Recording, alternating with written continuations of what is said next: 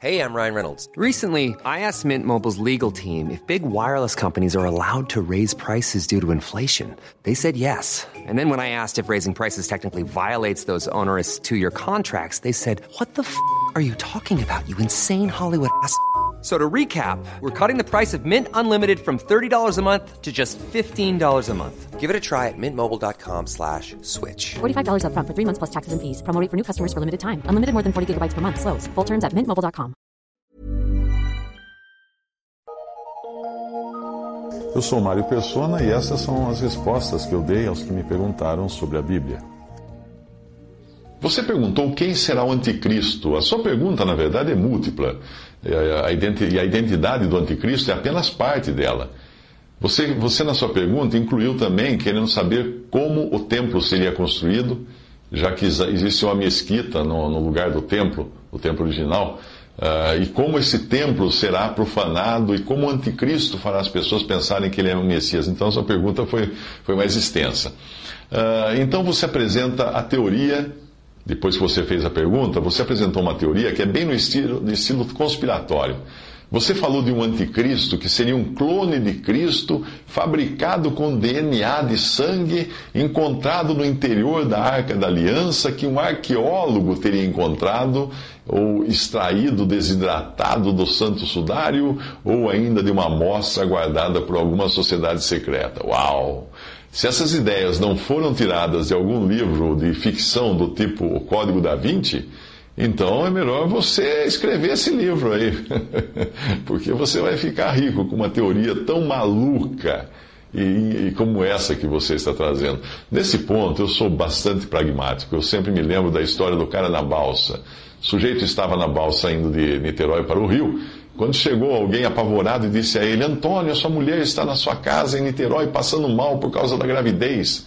Aí o sujeito não pensou duas vezes, mergulhou no, no mar, na Baía de Guanabara, saiu nadando de volta a Niterói. Mas quando ele estava no meio da, da Bahia, caiu a ficha. Ele falou assim: Mas peraí, eu não me chamo Antônio, não sou casado e não moro em Niterói, o que, eu estou fazendo aqui? É a mesma coisa. O problema de quem será o anticristo é um problema que eu não terei de resolver porque eu já não estarei no mundo nessa ocasião e nem serei daqueles que serão enganados pelo anticristo quando ele vier. Se eu não morrer antes disso, eu serei arrebatado quando o Senhor vier buscar sua igreja. Isso acontece antes do anticristo se manifestar. A palavra de Deus me promete que eu serei guardado da hora da tribulação que há de vir sobre o mundo. Portanto, as coisas que são especificamente desse período do anticristo, como o significado do número 666, quem é o anticristo, ou como vão reconstruir o templo, essas coisas não me dizem respeito.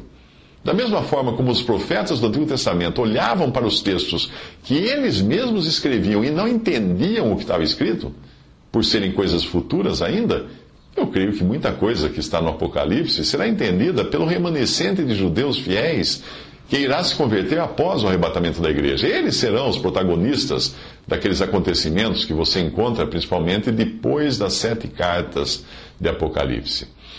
Após mais de 30 anos de convertido, eu já vi passar tanto modismo por aí, tanta interpretação de acontecimentos futuros, que eu sou até meio cético em relação a qualquer novidade que apareça nesse sentido para garantir venda de livros e de filmes. Você ficaria estarrecida de ver quantos livros de interpretação das profecias foram escritos depois da minha conversão, que aconteceu na década de 70, e quantos nem voltaram a ser reeditados ou publicados novamente, justamente por tentar interpretar as profecias bíblicas a partir de coisas que estavam ocorrendo naquele momento no mundo. Se ele sentasse reeditar esses livros para colocar de novo no mercado, seria uma vergonha, porque todos veriam que eles estavam falando só bobagem na tentativa de interpretar as profecias segundo os acontecimentos mundiais dos anos 70. Muitos que ganharam o papel de anticristo nos livros, em livros desse tipo, já morreram, não estão mais nem aí. E frustram assim os esforços proféticos daqueles autores que previam uma carreira de sucesso para aqueles candidatos anticristos que eles levantavam.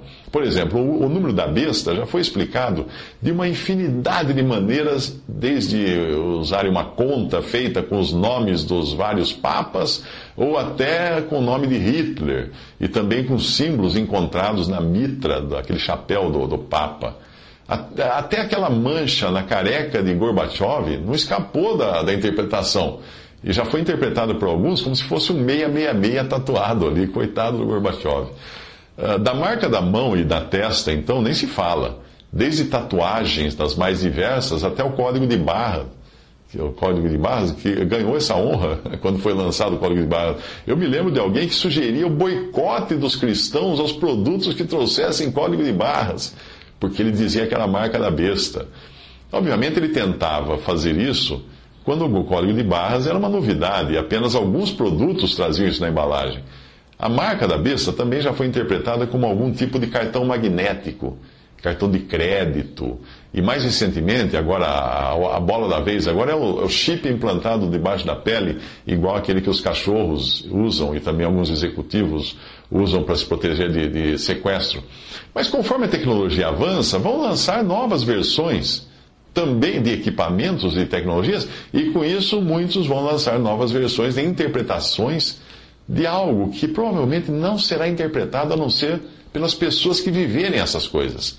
Se nós ficarmos presos à tecnologia atual para interpretar o Apocalipse, como é o caso de você que está tentando falar do, do DNA que você sugeriu, como solução para se criar um anticristo, nós estaremos sempre errados quando surgirem novas tecnologias. Eu li um livro uma vez, nos meus tempos de recém-convertido, que dizia que os gafanhotos, gafanhotos de Apocalipse 9 seriam helicópteros de combate. Uma interpretação impossível antes da invenção do helicóptero. Quando não existia helicóptero, ninguém poderia ter interpretado o Apocalipse. Portanto, é uma interpretação furada. Porque se o helicóptero viesse a ser substituído por um equipamento mais moderno no futuro, já era. Como os drones hoje, não é?